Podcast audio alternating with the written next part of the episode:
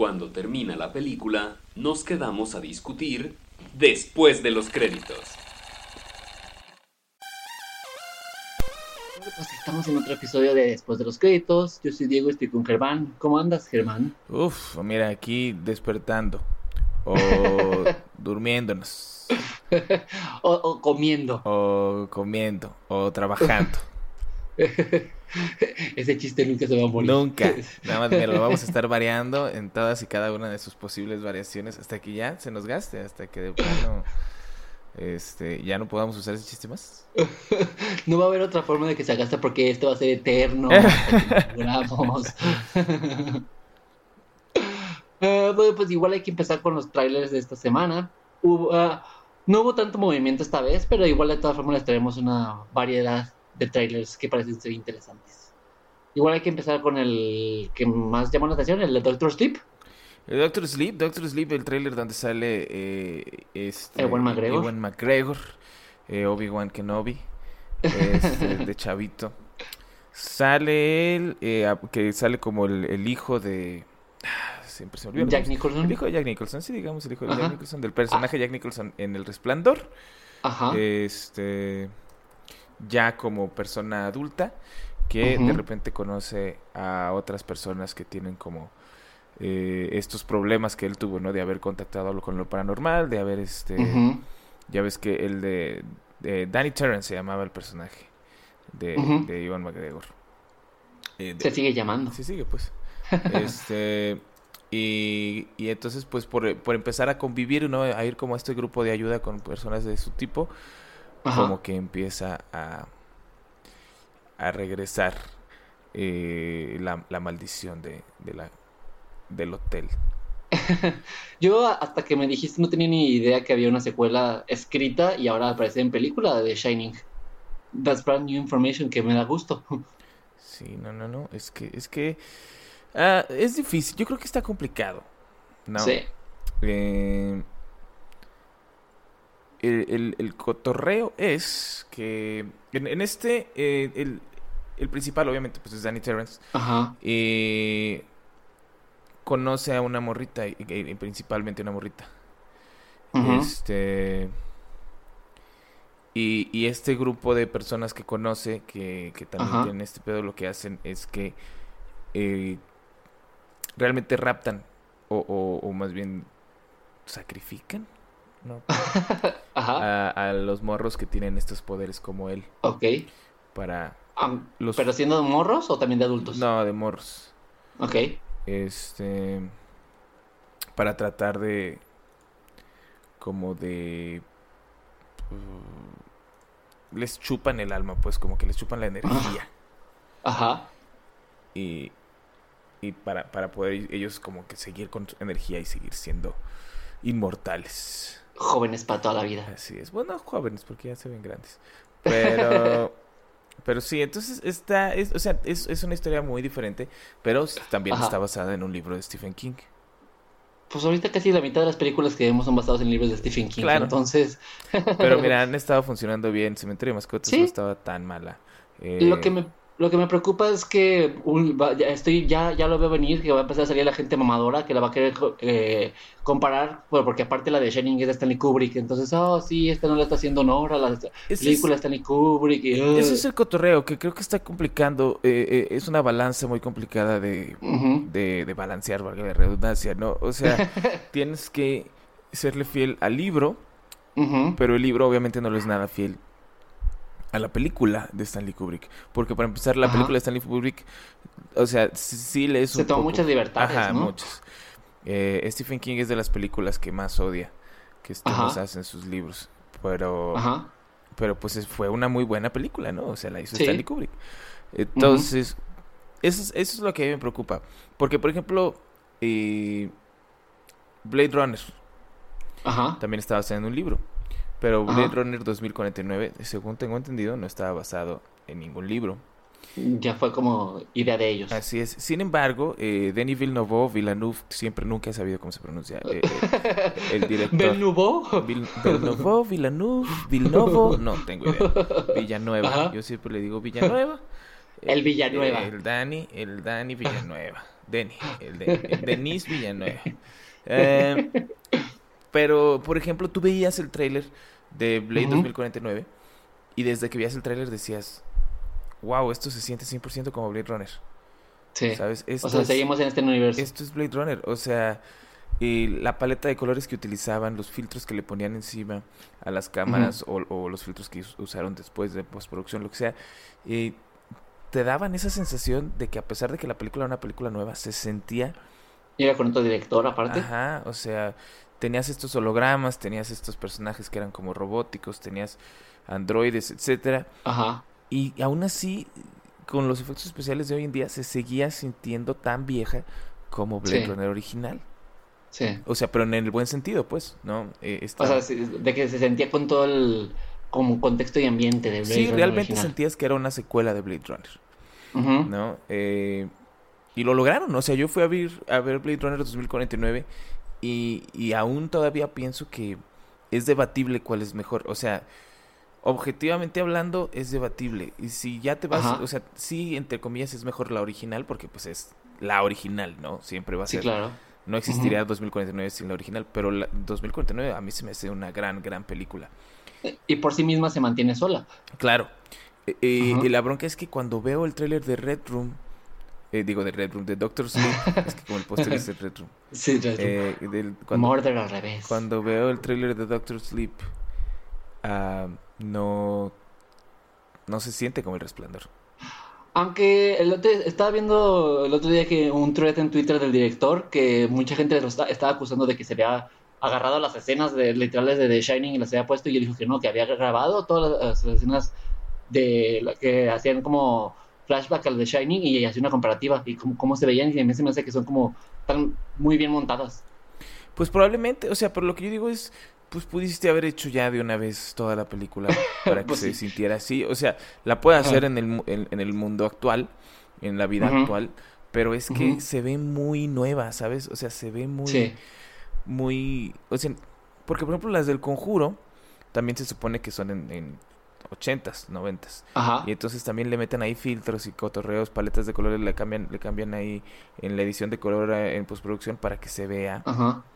este como como vieja pues no los colores así eh, amarillos que con la época. Ajá.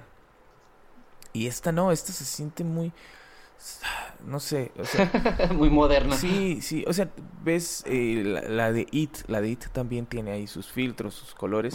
Y esta no esta no se ve eh, pues a, lo mejor como se está como es en la actualidad porque ya Danny Torrance de adulto dijeron, pues ¿para qué lo hacemos como en otra época? Adaptemos a la, a la actual. Pero, por ejemplo, Blade Runner sí la hicieron como más en el futuro que de la original. La hicieron, o sea, es Harrison Ford como 50, 40 años después. Ajá.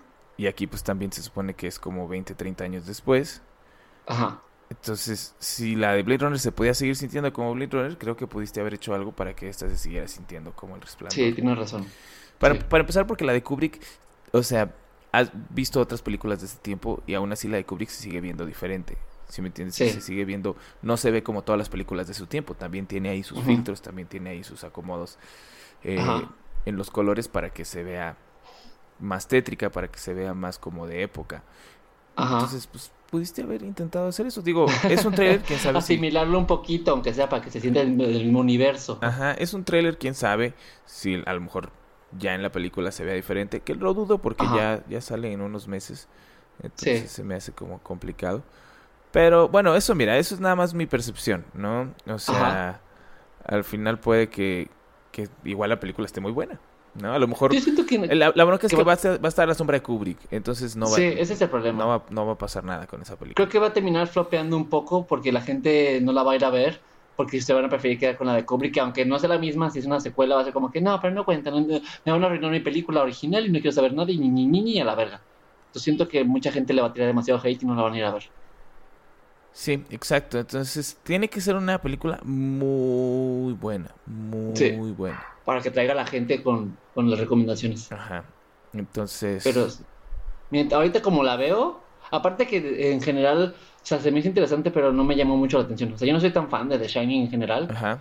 Pero creo que esta película lo que debe hacer es eso. O sea, apelar a los que son fans de, de, Shining, pero también a los que no. Y es como que yo la vi y fue como, eh, pero no fue como, uy, sí, se ve súper interesantísimo, tengo miles de ganas de verla, no. Como que falló ahí. No, yo tampoco, te digo, no, este... No, no me dan ganas de verla. Y a mí sí me gusta mucho El Resplandor como libro eh, y, como película. Entonces, no, se me hace como que, no sé, te digo, se ve, se ve como un DVD, ¿sabes? Sí, o sea, se ve como, como, como una película que va a salir directo a DVD. Entonces, pero, pero es por eso lo que te digo, es la paleta de colores que usan, es que todo se ve muy, no sé, se ve, se ve muy, pues muy nuevo. No Hasta la forma de contarla se ve diferente, ¿no? Ajá, entonces, quién sabe. Eh, está basado en un libro, el libro vale la pena, aguanta, eh, hay que ver. Veamos si, si a lo mejor que igual McGregor nos calla la boca, nunca sabe. A lo mejor, no creo, pero bueno, mira, ¿qué se le va a hacer? Tengámosle fe. ¿Qué se va a hacer? Otro trailer que vimos fue el de eh, Official Secrets. Ajá, la nueva película de Kira Knightley. Una película inglesa con Kira Knightley que habla sobre eh, una historia de 2003 en la que los políticos de Inglaterra y Estados Unidos querían invadir Irak. Ajá. Y... Cuando estaba la guerra contra Irak. Ajá, y Catherine Gunn, que es el personaje de Kira Knightley, eh, filtra un email clasificado que eh, pide que investiguen y espíen a miembros del eh, Consejo de Seguridad de la ONU. Ok. Para forzarlos a que les dieran como el, el, luz verde para que fueran a la guerra. para la guerra. Que aún así la guerra siguió adelante. sí, claro. Pero... entonces... Se ve interesante. Sí, entonces ella, pues ya toda la película es de ella defendiendo lo que hizo y, y, como que sus principios y luego pues que se vean ahí las huelgas de la gente que está en contra de la guerra contra Irak. y cómo fue afectando a toda la gente que estaba a su alrededor. Sí, y hay gente amenazándola y de repente la quieren matar o no la quieren matar o qué show. Es una película muy de, Oscar Bate. Pues. Oscar Bate, sí. Y me sorprende, es como la, es la, la, primera película que veo de Knightley en mucho tiempo que no es de época. Porque, porque ella siempre había dicho que le gustaba más hacer películas de época que reales porque las mujeres o más actuales porque las mujeres de películas actuales las trataban muy mal o las terminaban violando o así así y en las películas de época no era tanto entonces se salió de su zona de confort de las películas de época para regresar a la vida actual a lo mejor para porque es una historia real entonces no, no hay pierde bueno pues mira ahí está Ahí está. a ver cuándo sale aquí. A mí este tipo de películas no me llaman casi nunca la atención. Necesito. Hay otras interesantes. Sí, pero, o sea, ¿cada cuántas?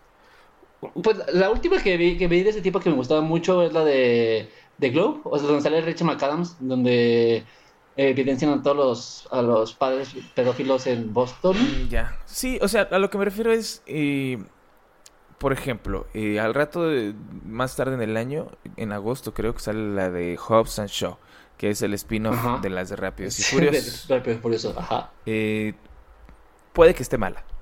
Pero prefiero ir mil veces y ver esa. y que esté mala y decir, bueno, que ir a ver. lo que iba. Ajá, que ir a ver esta y que esté mala. ¿sabes? Porque, porque la Hobson Show si está mala es porque va a estar muy mamilas o, porque va a estar muy mensa y así, pero me voy a estar entreteniendo, ¿sabes? De repente va a tener alguna escena de acción que valga la pena o lo que sea. Si esta está mala, nada más va a estar hiper aburrida. pero aunque esté mala, te vas a enterar de cosas que no sabías antes que pasaron en la historia de la vida. ¿Quién sabe si pasaban realmente o si nada más las metieron ahí, ¿sabes? Si me voy a aburrir con, con algo sobre historia que sea un mal documental y ya. Pero aquí es como de, oye, se ve, eh, todo, el drama político se ve interesante. O sea, a lo mejor lo, hacen bien. Puede que lo hagan bien, sí. A lo que me refiero es que, o sea, no me gusta arriesgarme a estas películas, ¿sabes? O sea, prefiero mil veces ir a ver, ya que todo el mundo me dijo, no mames, está bien buena, a, ir yo así como que por mi cuenta. Pero para este tipo de películas, ¿te refieres a películas con drama político o de la vida real? No, drama político. No, hay unas de la vida real que, que sí me arriesgo. Pero drama político, así como como esta que, que, hizo Steven Spielberg con Tom Hanks, ¿cómo se llamaba? Ah, ¿y con Meryl Streep? Ajá. O, eh, o esta de, de, de Adam McKay, que, bueno, le, dio el ah, Oscar, ¿no? con Kristen Bale. Ajá. La de la crisis. Fíjate que ese me gustó porque está muy bien hecha y aparte me enseñó sobre la crisis monetaria que yo no sabía. Te explica de una y te lo explica como para pendejos. Muy casual, te lo explica muy casual. Ajá. Está muy rápido. O sea, eh, el, el, pedo de la crisis de, o sea, de, las viviendas de esa época, yo no, ni sabía qué vergas era hasta que Margot Robbie me lo explicó en una tina mientras tomaba vino. Sí, así es. Esa es la forma en la que le pones atención.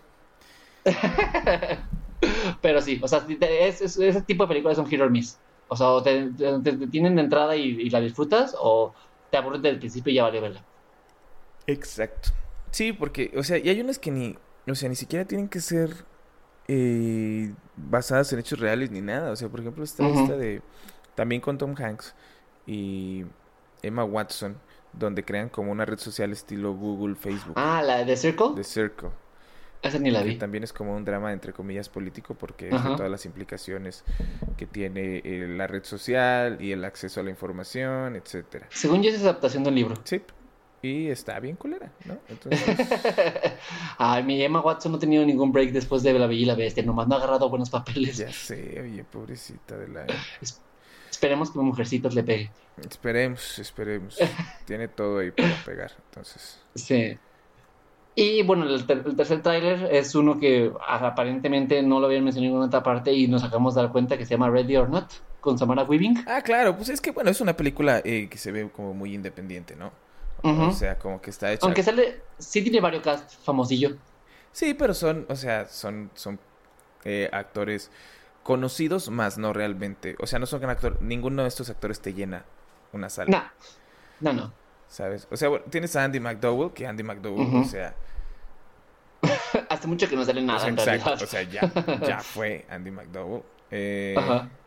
Samara Weaving. Tienes a Samara. no es? Ajá, tienes a, Adam Brody, que Adam Brody eh, pues hizo de OC.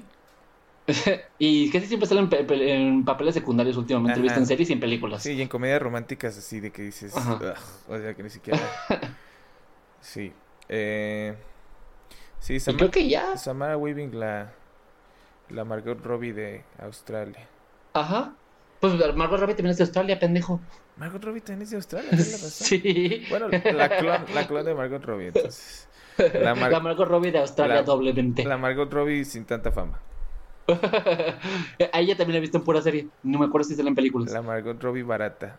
Oye, entonces, hice un, escribí un papel para Margot Robbie. Híjole, mano, ya salió en una de Quentin Tarantino. Ya no nos va a dar eh, Métete a la Samara Weaving. ¿cómo ves? Pero tenemos a Samara Weaving, ¿cómo ves? me pierde. Igual la gente va a pensar que es la misma cuando la ven en el póster. Nada más le borramos un poquito o la ponemos de lejos y nadie se va a dar cuenta. Sí, ándale, la maquillamos y ya. Pero total, el trailer de la película, este, que se llama Ready or Not. Eh, la película trata de esta chava que se acaba de casar en una familia eh, y como que están en la fiesta de la boda, que es en esta mansión en el campo, obviamente. Sí, por eh, supuesto, porque son todas las familias ricas. Así es, y entonces mientras están cenando en su noche de bodas, el novio le dice, vamos a jugar un juego que es como una iniciación para meterte en la familia. Esta edición familiar. Ajá, y el juego es las escondidas. Ajá. Y entonces la chava se esconde y todos en la familia agarran armas y resulta que la tratan de matar para una clase de sacrificio. Eh, Me imagino que el chiste es sobrevivir la noche. pues no creo que sobrevivir la noche. O sea, yo creo que eso nada más era un truco para matarla y ella es, o sea, es huir, pues ya. Ok. Yo me supongo, ¿no? No creo que si sobrevive la noche ya, bueno, pues ya todo bien. Entonces, bienvenida a la familia, a la familia. Pues sí, o sea, no, si yo fuera... Disculpa por intentar matarte una noche, pero pues es parte de la diversión, no pasa nada. Exacto. Y entonces, eh, de repente se empiezan a matar a veces sin querer entre ellos porque unos de ellos eh, no saben usar las armas que les están dando para que la maten y así. Y entonces se pone como muy cotorra. Entonces es como un terror, comedia. Me recuerda mucho a la de Ah, maldita sea, como una eh, Tu memoria está padrísima. Claro. Digamos que me recordó principal, bueno, me recordó en parte a la de Your Next. No si te acuerdas la de Your Next, que también es de una chava tratando de que sobrevivir porque la están tratando de matar a ella y a la familia de su novio. Ajá. Eh, y también está medio cotorra, pero ella esa es más como como acción de terror. Como acción, ajá. Pero también... No tanto de comedia. Sí, pero no, también había otra que es que no me puedo acordar de ninguno de los actores que salen en esa película. Tienes la película en la punta de la lengua, pero nada más. Ajá. Eh, Se llamaban...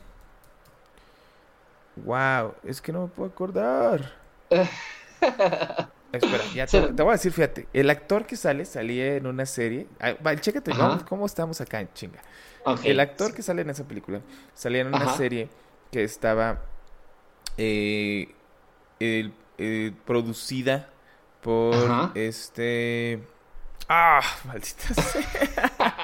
Ni esto te puedes acordar. No me acordar de eso. No, ¿cómo se llama este cuate? Eh, la serie de que era comedia, drama, era misterio. Comedia, comedia con un poquito de terror. Era. ¿Ash vs Evil Dead? No, no, no. Era. Híjole, este.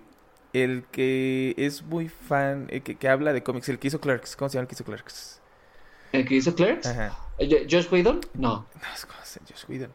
Ah. No, Clerks, venga, tú sabes quién hizo Clerks. Ah, no me acuerdo quién vergas hizo Clerks. No te puedes acordar de quién hizo Clerks. Kevin Smith, Kevin Smith hizo Clerks. Ah, el, encargado de Marvel. ¿El encargado de Marvel? ¿No es Kevin Smith? ¿O es Kevin James? ¿Qué? Ay, no, me hagas caso. Kevin Smith, este gordito de barbas, el de Jay Silent Bob. Kevin Smith. Ajá. Ajá. pero total, él produjo y escribió los primeros episodios de una serie que se llamaba eh, Reaper. Ah, no la vi. Reaper, donde sale también eh, este morro que salía en... Eh, ¿Ven? ¿No? Muy malo andamos. Pero tu unión de, de personas con caras soy un viejito, soy, un súper viejito. y aparte te acabas de despertar, entonces... claro, que salían en esta serie que se llamaba... Tres palabras, solo frutos. Ah, se llamaba Grounded for Life. Ajá. Entonces, mira, vamos Grounded for Life y luego vemos. El protagonista de Grounded for Life salía en una película. Reaper. Eh, era una serie donde, donde el diablo lo contrataba para que regresara a los demonios que se habían salido del infierno este, para que los regresara al infierno él. Entonces él y sus amigos los tenían que atrapar. Salían tres actores que ahorita ya hacen muchas cosas. Eh, Missy Peregrine, que yo estaba enamoradísimo de Missy Peregrine. Que... Ella, oh, sí. Súper de los 90. Claro. No, no 90, era de finales de los 2000. Salió en la serie Van Helsing, salió en Hawaii Five-O en algún capítulo. Tenía una serie que se llamaba Rookie Blue. Se salió precisamente de Reaper para hacer Rookie Blue. Rookie Blue. ¿Y se la cancelaron? Ah, no, duró cinco años. Rookie Blue sí duró un rato. Sí. Sí, se salió. Mucha gente como que empezó a abandonar el barco en la segunda temporada de Reaper porque se estaba yendo a la caca. a la fregada. Sí, pero. Este. Espera, me estoy, me estoy desviando. Ajá, pero eh, entonces Bueno, pero ella salía y salía Ray Wise, que es un actorazo. Ray Wise salía en Robocop. Ajá. Em, pero... ¿Y, y ellos ¿Y algunos de ellos salieron en una película? Sí, Tyler Lavine. Tyler Lavine, que es un cuate simpaticísimo. Un gordito que intentó hacer mil cosas. ¿Y no le pegó? Y nada le pegó. Salió en una... Salió en la de Rise of the Planet of the Apes. Eh, salió en una serie. Mm, ya sé quién es, claro. Salió en una serie, salió como en tres series que trataron de, como levantar después de Reaper. De hecho sale la de Escape Room en la película. ¿Sí? Sí, es uno de los protagonistas de Escape Room. estuvo en una serie que se llama Sons of Tucson, que duró 13 episodios. Eh, salió en una que se llamaba Mad Love, donde salía también este la chava esta de Scrubs. Malo para los nombres hoy. Eh, Sarah Chalk. Ajá, Y salía Jason Biggs también y salía Judy Greer. Esa serie lo tenía todo para tener éxito. Y empezó, empezó, muy bien y luego se cayó durísimo. Y entonces, pues duró este... Duró muy poquito. y él, entonces... Él sale en... Ah, Animal Practice también salió, que era una del veterinario pero su mejor participación ever de la vida es esta película de la que estábamos hablando que se llama Tucker and Dale versus Evil. Eh, ah, ya, claro, sí, sí, sí. Y Alan Tudyk también sale en esa, no me puede acordar. Que es una película, una super película B. Eh, no, no realmente. Eh, sí, ¿no? Más o menos, pero no realmente. Eh, se trata, o sea, es que se trata de unos cuates que van a acampar, un, grupo de amigos que van a acampar a una cabaña en el campo, obviamente. Y en una cabaña muy cercana, este, eh, Tucker and Dale son dos como hillbillies, son como, como, sí, dos hillbillies, ¿no? Con, con su overall y que les gusta pescar y masticar tabaco. Pero son súper buenas personas y ellos rentan una cabaña muy cerca de donde rentaron la cabaña los otros cuates.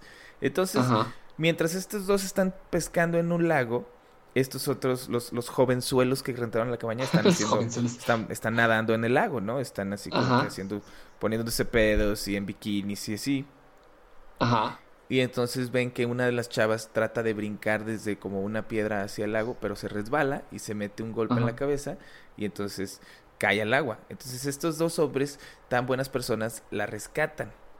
Ajá. La sacan del agua y se la llevan como para tratarla de, de, de, de, curar.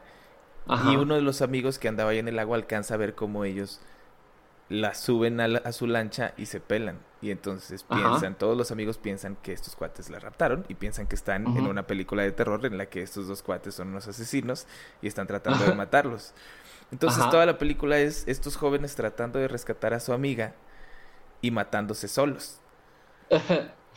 O sea, se, tropiezan y, se caen con una piedra o estos cuates están talando árboles con una sierra y entonces el, eh, alguno de ellos trata de llegarle por atrás y en eso uno de esos cuates voltea y lo parte a la mitad sin querer. Así, toda la película es, estos cuates tratando de decirles, hey, oigan, somos buenos y tenemos a su amiga y la estamos cuidando. Y son estos otros cuates matándose solos. Entonces es... Se no la he visto, suena muy bien. Está, está buenísima, está divertidísima. Y, tiene como este cotorreo gore, ¿no? Ajá, con comedia. Ajá. Entonces me recordó mucho a esta otra película porque es lo mismo, ¿no? Es así como que gente matándose sin querer. Eh... Así de, ups, se me soltó la ballesta. Ajá, y, ay, te maté. Y, este, y mucha sangre, muy violenta y así. Pero en un sentido muy cómico. Entonces. ¿Te, das cuenta cómo partimos de Reapers y llegamos hasta acá? Es lo que te dije, te dije. Es, que es la forma en la que yo a veces no me puedo acordar de alguien o de algo. Y mira, así. Y vas de película y de serie en película y de película en serie. Generalmente la forma más fácil es nada más acordarte de qué actores salían en la película, pero te digo que no me puedo acordar cómo se llamaba este cuate. entonces tuve que a ver en qué, en qué serie salía, en qué películas llegó a salir o qué. Pero hiciste un muy buen trabajo de seis grados de diferencia. ¿eh? Claro, empezaste con el productor, luego el actor, luego el protagonista. Aunque tengas cerebro de viejito, tienes una muy buena memoria. Oye, entonces, que ok. Pero entonces sí, Tucker and Dale versus Evil y salen Tyler Lavine y Alan Tudyk. También Alan Tudyk siempre me ha quedado muy bien. Claro.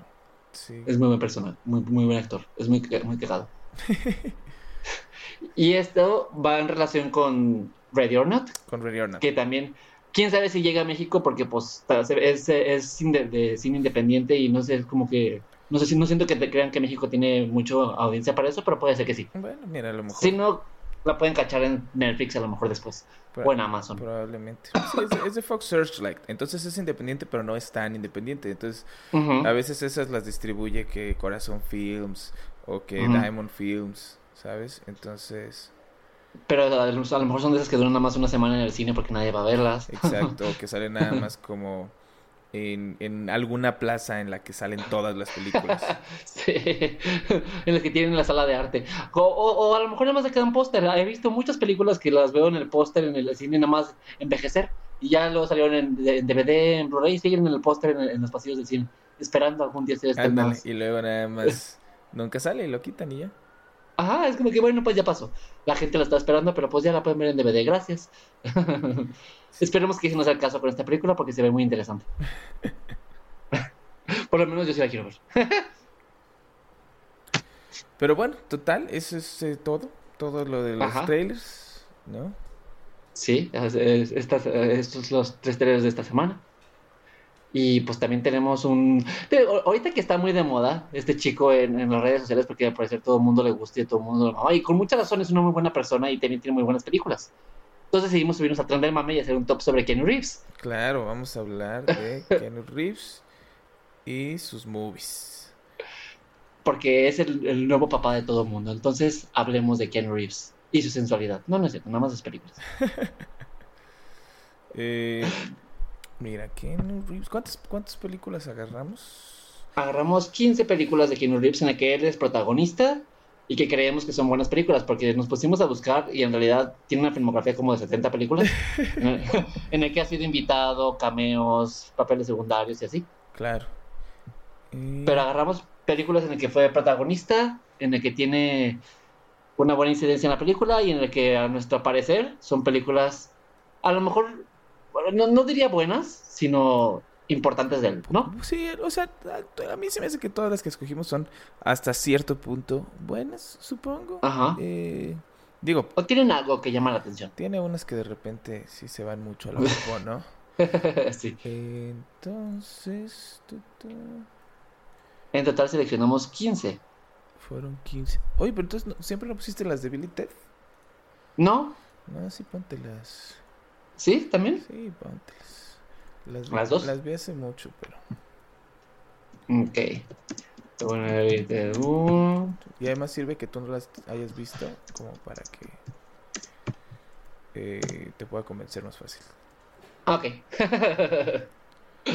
bueno, entonces tenemos 17 películas de Keanu Reeves. Germán, ¿puede hacernos el gusto de decirnos cuáles son? Claro, se las voy a leer bien rápido porque qué hueva. eh, a ver, espera, espera. Ah. El día que la cierra te... No, ¿por qué me borro todo? eh, sí, muy simple. Tenemos a las tres de John Wick, obviamente. Eh, las tres de The Matrix. Ajá.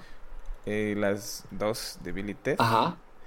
La Casa del Lago, Máxima Velocidad, Dulce Noviembre, El Abogado del Diablo, Constantine, A Scanner Darkly, El Día que la Tierra se detuvo, Alguien tiene que ceder. Ajá.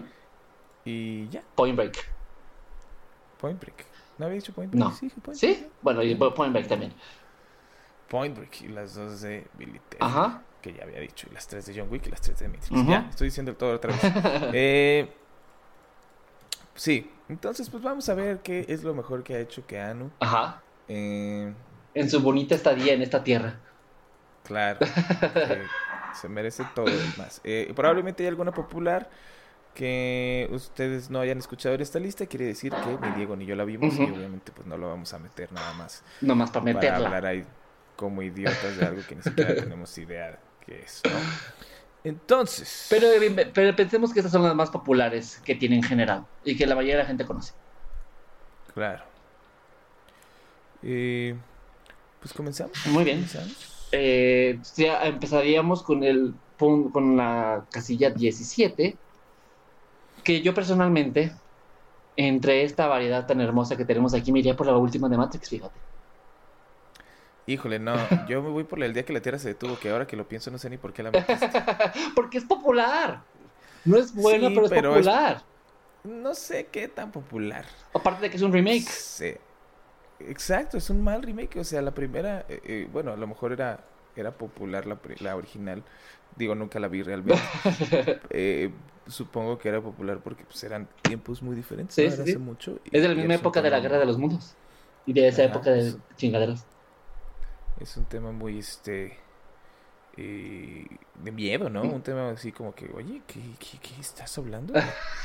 la invasión de los extraterrestres y, y tocaba temas de cómo funciona la sociedad y si realmente valía la pena que siguiéramos existiendo. Como seres humanos, que somos unos hijos de la chingada.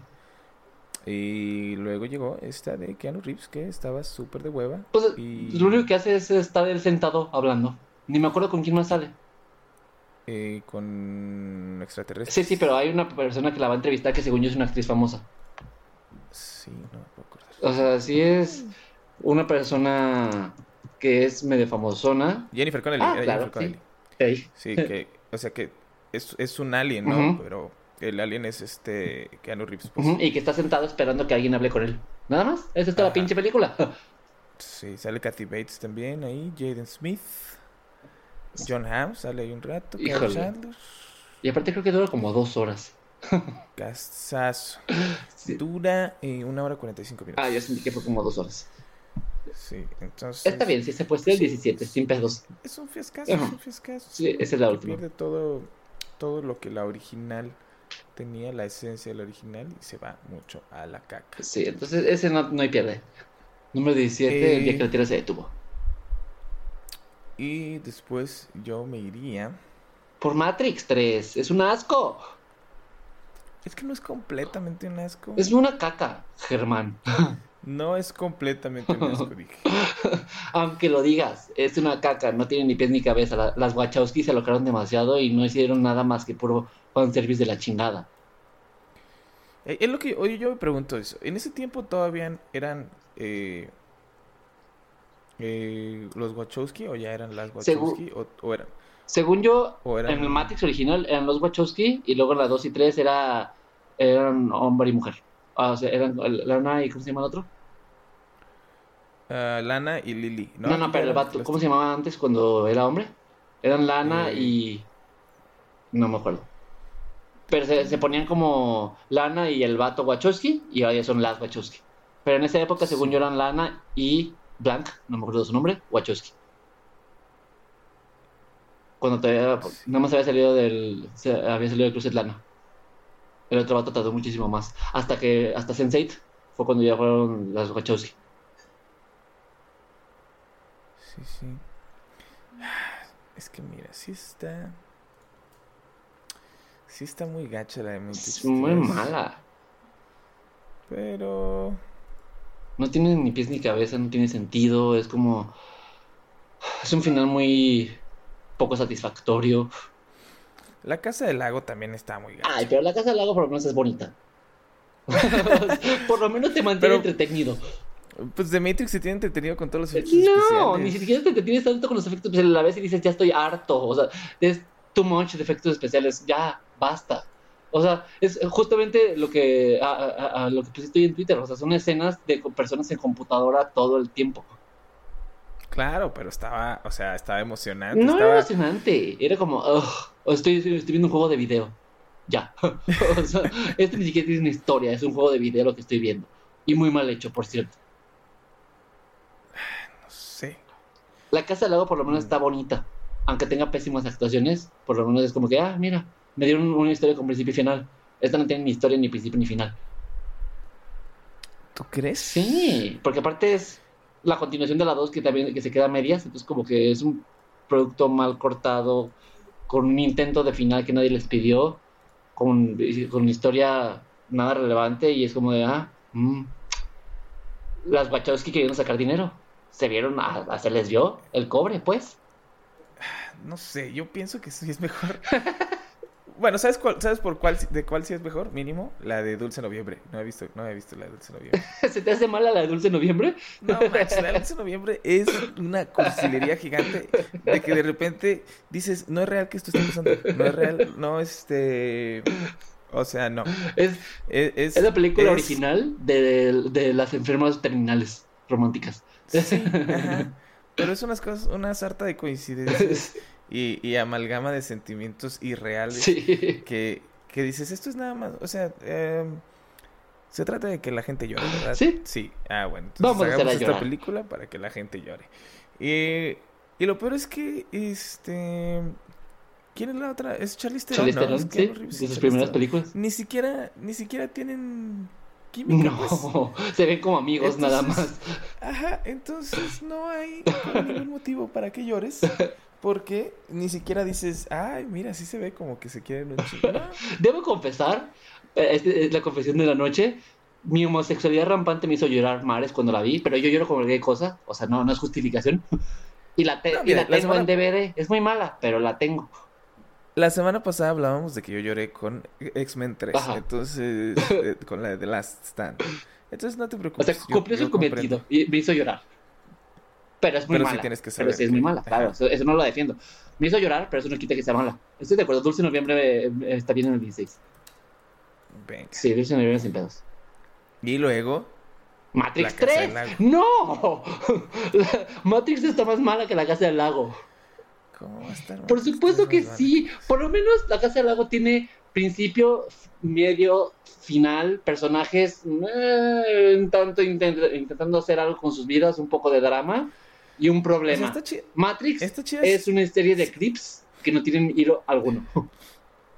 Claro que sí tienen hilo, nada más lo hacen todo mal, súper rápido. Pues por eso, pero son como clips aislados, ni siquiera es una historia. Es aquí un clip aquí, otro clip acá, otro clip acá, mm, esto también puede ser otro clip acá, fin, ya se acabó, ups, bye. O sea, no. y la otra por lo menos tiene narrativa, tiene historia. No sé, no sé. Sí, por supuesto que sí. La Casa del Agua es mala, grande, pero no tan mala como Matrix 3. Aparte fue el regreso mm. de mi Sandra Bullock con Keanu Reeves haciendo películas juntos otra vez. Después de Speed. No sé. Sí, o sea, Matrix 3 no tiene ni pies ni cabeza. Y aparte, ni siquiera tiene como mucha presencia de Ken Reeves y lo que sale se ve que tiene una hueva de hacerlo. Es como de me pagaron mucho dinero, pero pues aquí estoy. Total. Ya. No quiero hacer esta coreografía, así que pon un monito de, un monito digital. Porque yo no la voy a hacer. Gracias. Hasta, hasta te, transmite la hueva. ¿Es donde sale la orgía o esa es en la 2? No, sí, sí está. No es una orgía, nada más salen, salen la escena de sexo más incómoda de la historia entre Keanu Reeves y... Carrie Moss. Y Carrie Moss. Hasta eso se ve incómodo. Eh, la Casa del Lago tiene mejores escenas de sexo. Punto para la Casa del Lago. Están como en, como en un antro, que una fiesta de antro que hicieron en, en Zion. Ajá.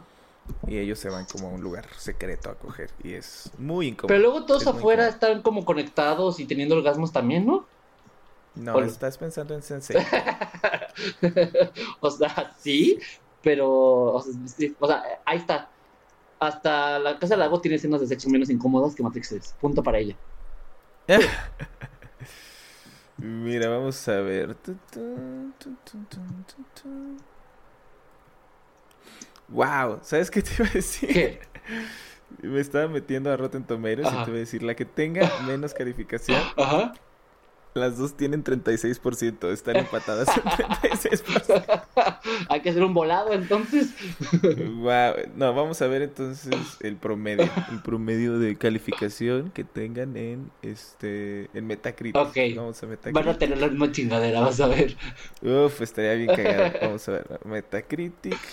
Aparte, digo, las dos películas son de ciencia ficción, porque también la, la, Casa del Lago tiene sus chingaderas. Que por cierto, confesión número dos, también lloré y también tengo un DVD, por eso lo estoy defendiendo a capa y espada. Lake House tiene 52. Si no me equivoco, sí.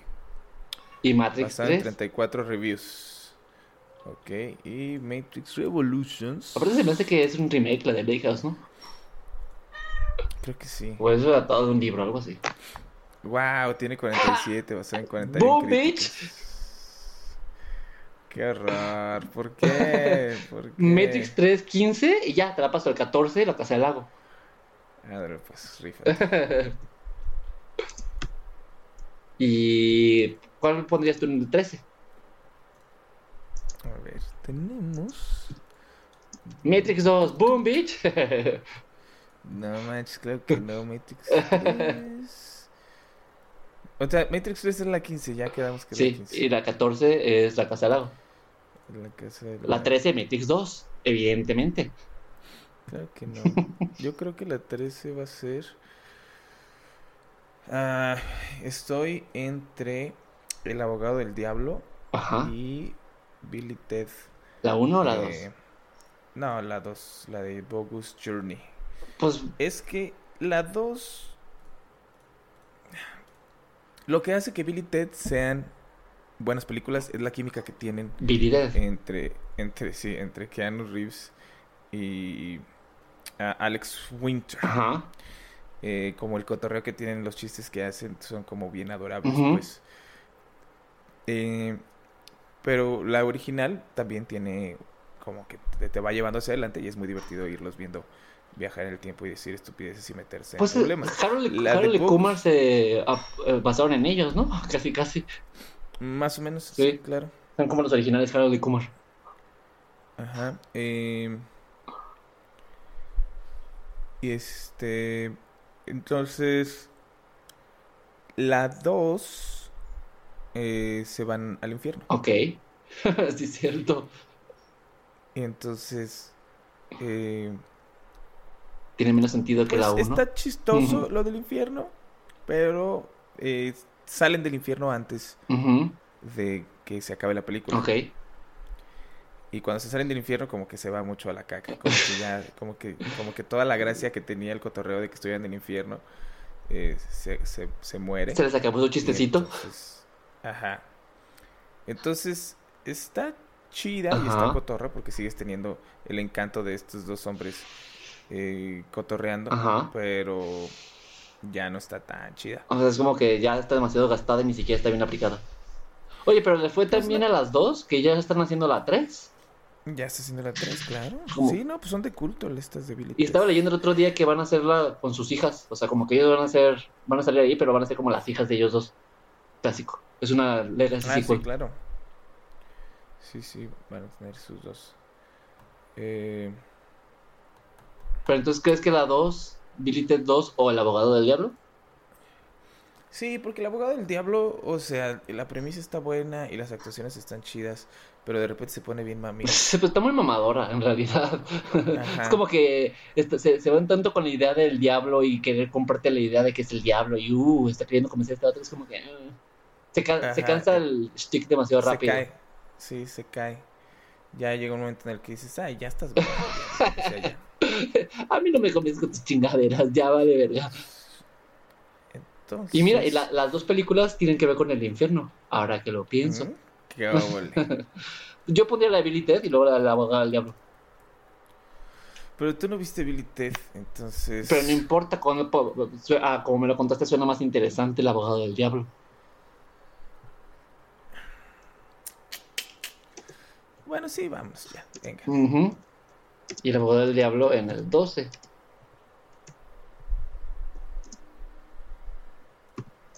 Ajá. Y luego. ¿Quién era, quién era el diablo? Al Pacino. Al Pacino, sí. Fue como de las películas que terminaron de cimentar la carrera de Keanu Reeves, ¿no? Ah, digo, está muy mala, pero fue como de. Después de Point Break, fue como de. Ah, el abogado del diablo. No, no, o sea, no está muy mala, o sea, porque tiene. Eh, tiene unos mm, diálogos sí, sí, muy sí, claro. Y, y están muy bien hechos los personajes en sí, pero, pero sí llega un momento en el que ya como que se cae, como que como que se quiere ir, se la quiere llevar tan, tan lejos el pedo de, que es el diablo y todo, que como que ya no saben, o sea, como que cae bajo su propio peso. Sí. Y pues no. Bueno, entonces, en el 12 yo pondría Matrix 2. Por favor, ¿no vas a hacer que Matrix 2 entre el número 10, al top 10? Eh, fíjate que, a ver, mira, tenemos... ¿Esa o Scanner Darkly? está interesante, pero está me. ¿Cómo va a estar me? O sea, ¿no es un peliculón? Híjole. Ah, no sé. O sea, está se me hace, interesante, pero no es un peliculón. Se me hace un gran experimento. Sí, claro. Como experimento es muy bueno, pero como historia y como película. A mí sí, me gusta mucho. Ok, ese podemos dejarlo para después. Eh, no te la voy a poner en primer lugar, ¿no? ni, probablemente no entre ni al top 5, pero se me hace que ahorita tenemos mucha más paja. O sea, tenemos, por ejemplo, eh, híjole, tienes razón. Point Break, Matrix 2. Matrix 2 es muy mala. Esto está, más complicado. No, no, no, no, no, no, no. Quítame tu fanboy de en medio. No, no, no, no, no, no. No, no, no, no, no. No estoy diciendo la 1, la 2. No, no, no, no, A ver, Sí, o sea, la Matrix 2 definitivamente no es Matrix 1. Ajá, sí, por supuesto. Matrix Reloaded obviamente no es lo mismo que The Matrix, pero pero este sigue teniendo una historia eh, que vale mucho la pena. Los eh. personajes nuevos valen mucho la pena. Los, gemelos, me llaman la atención, que valen este, verga para las, tres. Las escenas de peleas, eh, las que no están hechas con 100% CGI están buenísimas. las que están hechas con 100% CGI están muy espectaculares, pero, o sea, obviamente las mata el hecho de que estén hechas Y que te das cuenta que son 100% CGI y se les ve la cara. Sí, o sea, si, si las hubieran sabido manejar de que se vieran un poquito más realistas, estarían súper espectaculares. En, este, en esta forma nada más están están, o sea, es, una animación muy chida, pues, o sea, las escenas de acción están muy chidas. Si toda la película fuera con monos CGI, dirías, oye, esto está muy chido. Pero Lo malo es que esto pone que son El pedo de la gente, ¿cómo se llama la gente malo? ¿El de lentes? Uh, Smith. o sea, ¿no, sientes que estiran demasiado a la gente Smith en estas películas? Como de... En la, en la 3 específicamente, en la 2 no tanto. En la 2 le, le, dan un poquito, lo hacen un poquito a un lado por los gemelos, lo hacen un poquito a un lado por... Pero nunca deja de ser un, un, personaje como One Note. Siempre es como, ah, pues sí, es el malo de siempre. O sea, no, no, yo no lo siento como un, una amenaza. Sí, sí, sí. sí, wow. sí. Wow. Fuertes qué declaraciones. Tú viste otras películas de Matrix. viste otra película de Matrix. Eh, yo estaría, bueno, sí te pongo Scanner Darkly. Eh, entre Scanner Darkly y Punto de Quiebre, sí podría ser. Scanner Darkly en el, en el 11 y Punto de Quiebre en el 10 y así nos quitamos de pedo. No sé, pero bueno, mira, venga. Sí, Punto de Quiebre está padre, está divertida, pero no es un película. Y aparte, ah, tienes, claro que es un película. Tienes un mérito porque fue es de las primeras películas de, de Keanu Reeves. Es una película de surfos que, que, están infiltrados, está muy divertida, mucho tiene, cotorreo. de que, de que si no fuera por punto de quiebre no existiría Rápidos y Furiosos. Sí, o sea, claro, no le quito su mérito, pero tampoco es un película para estar en el top 10. Sí, pero Rápidos y Furiosos... Sí sabes que Rápidos y Furiosos la 1 es un este... Eh, un remake básicamente de Point Break. ¿Ah, sí? No, eso no sabía. Nada más cambian los surfeadores por eh, gente que corre en carros. O sea que fue, fue, la musa para los creadores de Rápidos y Furiosos. Así es, sí, los Rápidos y Furiosos dijeron, vamos a hacer otra vez Point Break, pero nada más le cambiamos cositas. Sí, en lugar de etapas de surf, carros. Carros. Y, y, el remake está muy malo. ¿Lo viste? ah, sí, claro, la que salió hace poco. Sí, recuerda, si alguien nos está escuchando y no sabe qué Point Break estamos hablando, estamos hablando de... La original. La de... Sí, ¿de qué año es? ¿Del 91. 91. Según yo es 91. Ah, sí. Ajá. Sí, 91. El 91. Porque en el 2018-2017 será un remake muy malo. Sí, qué horror. Eh... Que sale con el, venezolano este que no me acuerdo cómo se llama. Ah, ni me acuerdo quién hacía salir en esa película. No me interesa. No, la verdad, Ni me interesa. Que se vayan a la vez. Entonces en el 10, Point Break. Ahora entramos a la... Algo me dice que los de John Wick van a quedar, va a ser 1, 2, 3, 2 y 1, ¿eh? ya lo veo venir. Para sacarte de ahí, va a estar cabrón. claro que no. A ver. Uh, yo digo que tenemos que poner alguien tiene que ceder. Digo, sé que alguien tiene que ceder es una buena película. Es una muy buena película. No recuerdo, no recuerdo realmente que fuera muy importante la participación de Keanu. Pues era el, interés amoroso de Diane Keaton. O sea, es el que, el que se la robaba de las manos de Jack Nicholson. De Jack Nicholson, ¿verdad? Y era como la amenaza. y sale a la mitad de la película. Buen punto. Sí, sí, o sea, sí tiene un papel importante. Ah, Aquí metería la de Billy Ted 1. Uy, uy, uy, uy, Ah, sí, metamos. No. Entonces Matrix 2. Maldita no. Decide que ya vienen las chidas y tienes que hacerte de Matrix 2 y de Billy TD, así que. Yo me voy, iría por más bien por Constantine. No, Constantine no, ¿por qué verga? Sí, porque, o sea, Constantine a mí se me hace una muy buena es película. Es una gran película. Pero, pero no es realmente una muy buena película. Es mejor que aquí entonces iba a decir es mejor que Something's Gotta Give.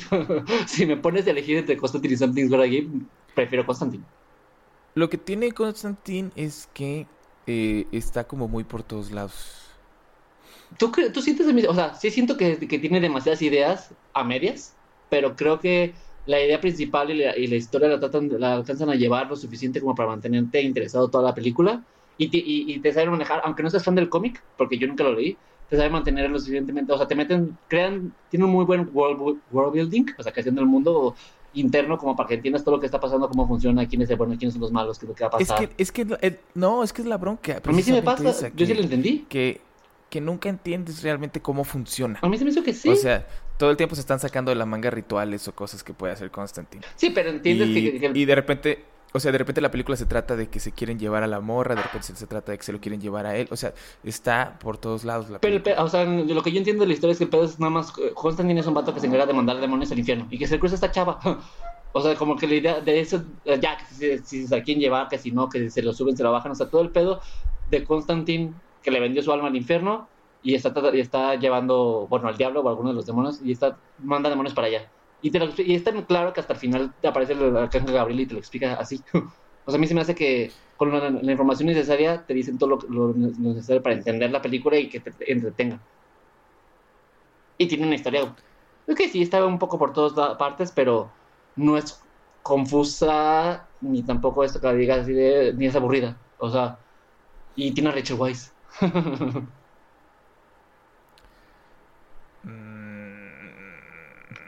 sí, sí, no merece estar tan hasta arriba. O sea, no, o sea, a mí me gusta mucho Constantine. A mí también. Me gusta mucho, pero estoy siendo objetivo cuando digo que está la historia de Constantine se te va de las manos. De repente no sabes quién está ganando, por qué está ganando alguien, quién, quién le tienes que echar porras, o, de repente, o sea, hace algo constante y tú dices, ah, ¿por qué estaba haciendo esto?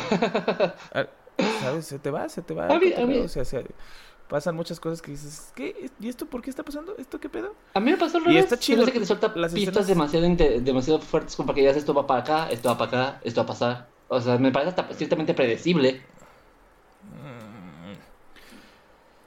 Pero entonces, o, sea, ¿piensas que Constantine es mejor? Que someone, Something's Gotta Give, por lo menos sí. Que Something's Gotta Give. Sí.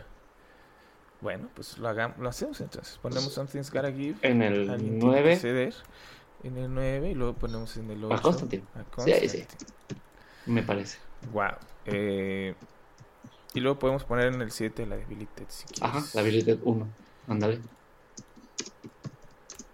Y ahora estamos. No mames que el top 5 va a ser Matrix y, John Wick. O sea, ¿es neta? Eh, máxima velocidad sí te la puedo poner arriba de alguna de John Wick y que la de Matrix 2. Ok, está bien. Yo pondría, pondría, ahorita como, como lo estoy viendo, yo pondría primero John Wick 2. Ajá. Luego Matrix 2. Ajá. Luego máxima velocidad. Y luego ya nos hacemos bolas con las otras tres. ok, entonces en el 6 pondría John Wick 2. En el 6 pondría John Wick 2. Sí, John Wick 2 creo que es la más. este, de John Wick. La más floja. Eh, digo, está muy chida, me gusta mucho. Pero siento que, que la historia está. ¿Pero se te hace peor que Matrix 2? Sí, se me hace peor que Matrix 2. Es que Matrix 2 a mí se me sigue haciendo muy buena. Se me hace que eh, está el personaje, no me puedo acordar cuál es el, personaje de Mónica Bellucci, Ajá. pero me acuerdo que. Era la The Seer, ¿no? ¿O esa era la otra? No, e, era la esposa de alguien importante. Ah, sí. Que, que, que también era como movía cosas en la Matrix, podía hacer que se movieran cosas en la Matrix. Lo de los gemelos está muy chido, las peleas están muy chidas, y los personajes nuevos que es, es la, la, esposa de Will Smith y Smith. otro. Ajá, este también está muy chido. Todo funciona muy chido, o sea, se cae en comparación con la primera, pero es que no mames la primera. Sí, es que la, primera eh, tuvo unos pies, unos pies muy grandes, zapatos muy grandes que calzar. Ahora te quiero preguntar, ¿Tú crees que fueron necesarias? O sea, ¿se justifica la existencia de la 2 y la 3? ¿O podríamos haber existido nada con la 1 y ser felices? No, podríamos quedarnos con la 1, pero no me arrepiento de que existan la 2. Por lo menos la 2 nada más, la 3 está para la chingada, Germán, insisto. Claro, pero tenías que cerrar el ciclo. O sea, es, como, si me dijeras que Game of Thrones se acabara en la quinta temporada, pues no. ¿Podrían haber hecho nada más una película? En lugar de Matrix 2 y 3, una película Matrix 2 y ya. Sí, sí pudieron haber hecho, pero si hubiera, o sea, sí, fíjate, si en la 3 eh, lo que hace que la 3 esté culera es precisamente que eh, meten tantas escenas de peleas y así que tienen que cerrar la película en chinga. Sí. Y entonces Porque pierden el tiempo con puras... pendejadas, en nimiedades. Ajá, y la cierran con puras ridiculeces y así como de que, ah, bueno, y esto era esto, y entonces ya pasa esto y pum, se acabó todo. Vamos. Ahora imagínate si hubieran tenido. Ajá, imagínate si tuvieran tenido que hacer eso en una sola película en vez de tres. Pues yo le había quitado un montón de escenas de acción irrelevantes que se repiten aparte. hay muchas escenas de la 3 que se repiten de la 2. Claro, pero... Bien podría haber sido una película nada más y ya sin, sin tantas escenas de acción, con su orgía feliz y, su sexo incómodo. Y Mónica no no sé de dónde estás hablando de que sale una orgía. Bueno, su sexo incómodo y su fiesta, su rave. Su rave incómodo con su sexo. Y su Mónica Bellucci y sus gemelos, y podría haber sido una película una sola y no dos. Quedaron como dos horas. No, está bien que sean tres. Porque, porque, no, sí, porque si hubieran tratado de meterlo de la 3 en la 2, lo que está chido de la 2 probablemente lo hubieran echado a perder. O sea, lo chido de la 2 es precisamente que todavía no sabes cómo va a acabar. eh, que, o sea, si, si, en la 2 hubiera acabado como acabó en la 3, la 2 hubiera estado culera. Sí. Entonces, no, la 2 está muy chida. La 2 todavía te deja espacio para que eh, pienses hacia dónde va la Matrix, qué es lo que se puede hacer con la Matrix y qué no. Y en la 3 pues se lo llevan todo a la A la chingada, pero... y, en la 2 aunque lo explotan de una manera que a lo mejor ya no está tan chida, que, que sí te echa medio a perder un poquito de las cosas que, que te hicieron tan chido en la 1. Este, hay otras, muchas otras cosas que meten que sí funcionan y que te hacen que te emociones más. Y las escenas de trancazos están muy bien coreografiadas, como siempre. Y todo eso está muy chido. Entonces, en, el, en el 2003 las Wachowski nos quisieron meter a huevo con Matrix, porque aparte me acabo de acordar que te habían sacado la, la de Animatrix. Con mamás, mamadas. no, hombre, pero Animatrix, digo, es como cualquier compilación de cosas. Sí, claro, es, una, compilación de cortos relacionados con, con, Matrix, pues, pero fue como el año de Matrix 2003. Vamos a atascarlo de cosas ah, de Matrix y que hasta que te harten de Matrix, a la verga. Uf, pero qué bonito fue. Yo era muy fan de Matrix, tenía mi cuarto todo pintado de Matrix y todo, y este tenía dos pósters, un póster gigante, todo. Y aparte fue en esa época que teníamos, que teníamos 15, 16 años, 2003. Eh, 2003. 87. Yo tenía 16, 16 Pues también pendejo. Ahí está. Aparte la, en plena adolescencia. Así es, no, yo estaba emocionadísimo. Y entonces yo les disfruté mucho y mil veces sí, este... Matrix antes que John Wick 2. Sí, prefiero ver otra vez Matrix que ver otra vez John Ok, entonces en el John Wick 2 en el 6, Matrix 2 en el 5 y Speed en el 4. Estamos de acuerdo. Yo Speed se me hace bien, no creo que debería estar en el top 3. Venga, no sé, yo pondría a lo mejor John Wick 3 arriba de, ¿Antes de Speed? Ajá, yo pondría John Wick 3 en el 4 y Speed. Es que Speed, qué buena es. Es muy buena. Es, muy irreal, pero te lo compras. O sea, es súper irreal, está pasando puras pendejadas, pero me, estoy creyendo y estoy muy emocionado. Ajá, y el cotorreo entre Sandra Bullock y Keanu Reeves está muy verga. Sí. Eh, ¿cómo, ¿Cómo te crea una tensión? Todo el tiempo, toda la maldita película estás tensionado. Eh, eh, es absurda, sí, pero pero es, es una película de acción de los noventas en todo su esplendor. Es de las máximas de las películas de acción de los noventas. De hecho, es como Podría ser... piensas en películas de acción de los noventas y te viene Speed a la mente. Sí, exacto. Y aparte, que lo que te digo, es muy real, todas las cosas que pasan son súper reales, pero la historia hace tanto trabajo para que te lo creas, que es como que sí, sí me lo creo, y sí creo que todo esto sea posible, y creo que todo esto va a pasar, y la verdad me estoy divirtiendo mucho. o sea, no, no tratas de buscar a tres pies al gato y te diviertes. Sí, no, es que es. Entonces sí, yo sí pondría John Wick, John Wick en la 3 y Speed en la. Digo, John Wick 3 en la 4 y Speed en la 3. Sí, ¿no? Sí, porque John Wick 3 es buena, pero. Pero no, creo que con Speed me divertí más.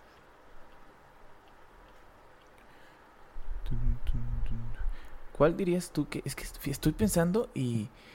Y yo, o sea. Discutiblemente. Eh, Máxima Velocidad podría ser la mejor película de acción de los de los 90. ¿Tú crees? ¿Más que Duro de Matar? Duro de Matar es del 87. Ah, muy bien, está bien. Entonces no. es que eh, ya, ya, lo había mencionado antes, yo no soy muy soccer de las películas de acción, entonces no sé de épocas ni de años, solo sé nombres. Del 88, es Duro de Matar es del 88. Siempre pienso que es del 87. Es que siempre me acuerdo que eh, Robocop es del 87 y entonces siempre ando. Y la de Mel Gibson y. ¿Cómo se llama? que también Arma Mortal también es de los 80 eh, no, Arma Mortal es. Es. Me suena que también salió por la misma época que Duro de Matar, ¿no? Ah, del, 80, del 92. ¿Y ¿tú, crees que sea mejor Speed que Arma Mortal? Sí, sin broncas. Es que Arma Mortal ni me acuerdo de esa película, entonces no te sabía decir. Sí, o sea, Arma Mortal está muy, está muy buena, pero Arma Mortal no es... Es que Para empezar, no es duro de matar. Es, como una copia de Duro de Matar, ¿no? No, no, no, no. Eh, de hecho, creo que uno de los scripts de, de Duro de Matar lo usaron siempre para Arma Mortal o viceversa. Ay, qué bonito. Pero creo que pero sí estoy de acuerdo. Speed sí es una de las películas de acción más memorables de los 90. si yo me pongo a pensar películas de acción de los 90, me viene Speed a la mente. Sí, o sea, pero de acción a acción, ¿sabes? Porque, por ejemplo, o sea, está también Blade. Mm, pero ese no, es tanta acción. Es, es, más de superhéroes. está Matrix también, por ejemplo. bueno, pero esa es más ciencia ficción. Acción, acción. Que acción. No, esa es acción, acción. Sí, pero acción así nada más pura. Sí, Speed. Eh, o sea, hubo otros que quisieron hacer como la misma fórmula, pero no le salió. Sí. Sí, estoy de acuerdo. Mm, sí, entonces... ¿Te diste cuenta que es la primera vez que no discutimos 45 minutos por el número 3? Tienes razón. Entonces ponemos John Wick 3 en el número 4. Y Speed en el número 3. En el número 3. Y nos quedan Matrix y John Wick. Aquí es un momento, o sea, yo aquí estoy para escuchar. Porque es un momento que tú te pelees contigo mismo, porque son de tus películas favoritas. no, claro, claro, mira. Pero.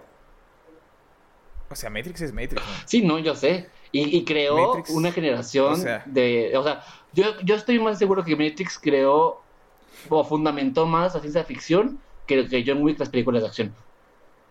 Sí, o sea, verga Matrix. O sea, pues que... yo me acuerdo, me acuerdo cuando yo no pude entrar a ver Matrix cuando salió en el cine porque yo todavía no era mayor de edad. Entonces, al año siguiente de que salió Matrix, que salió el VHS, eh, o el DVD, no me acuerdo. el, tiempo es muy es relativo, como en este podcast. Me acuerdo que llegó eh, mi mamá o mi papá con el VHS. Ajá.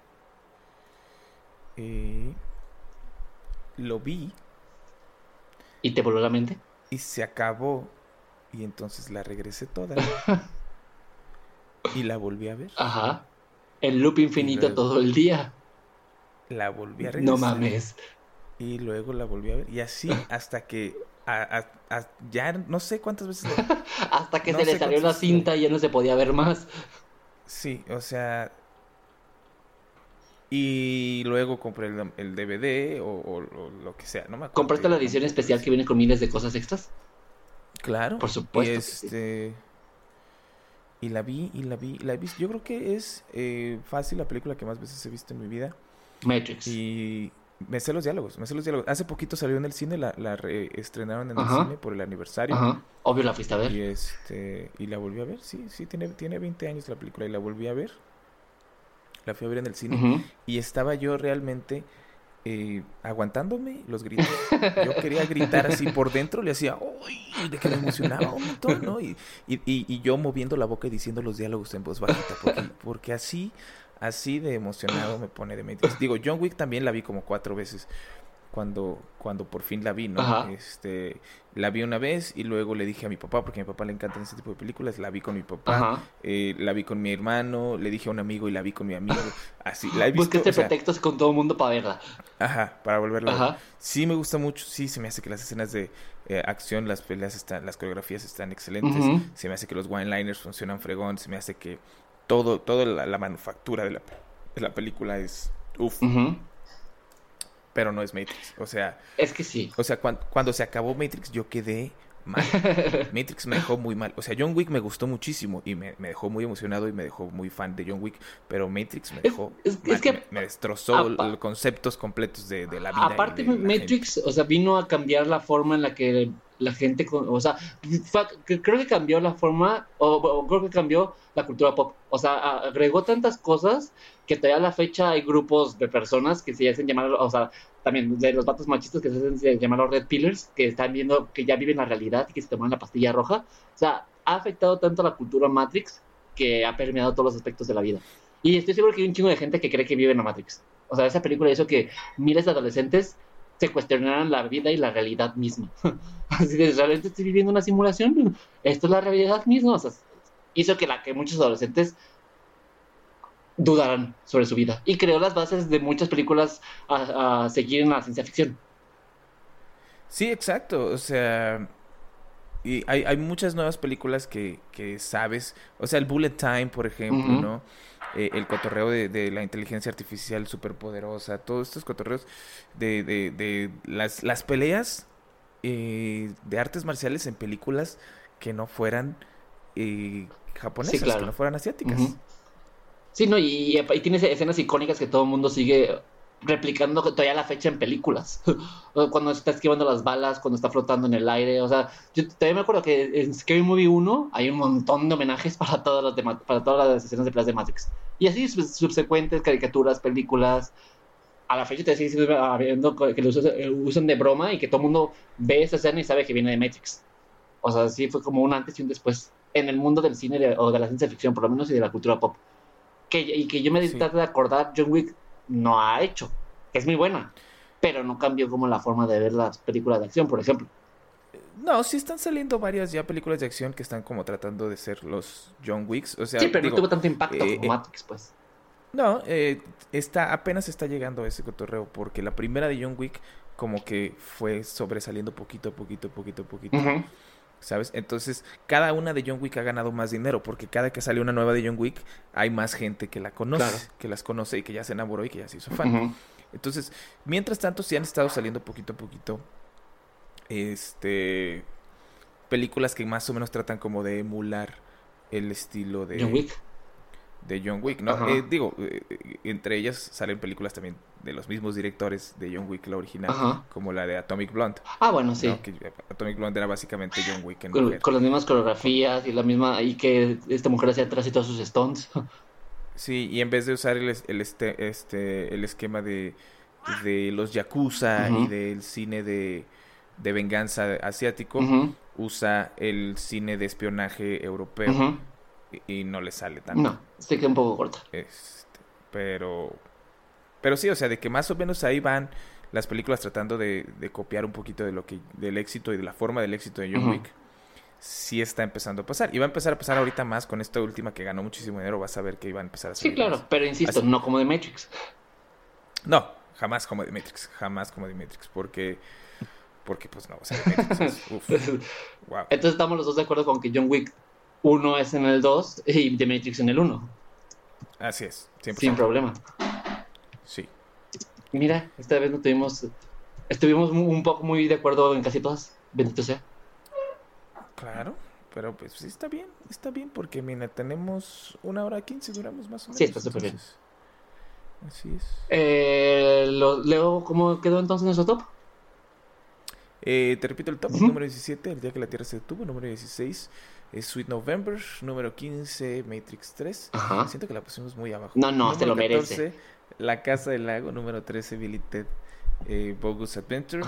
Eh, número 12 El Abogado del Diablo, número 11 Scanner Darkly, número 10 Punto de Quiebre, número 9 Something's Gotta Give, número 8 Constantine, número 7 Billy Ted, eh, número 6 John Wick 2, número 5, Matrix Reloaded, número 4, John Wick 3, número 3, Speed, número 2, John Wick y número 1, The Matrix. Me parece perfecto.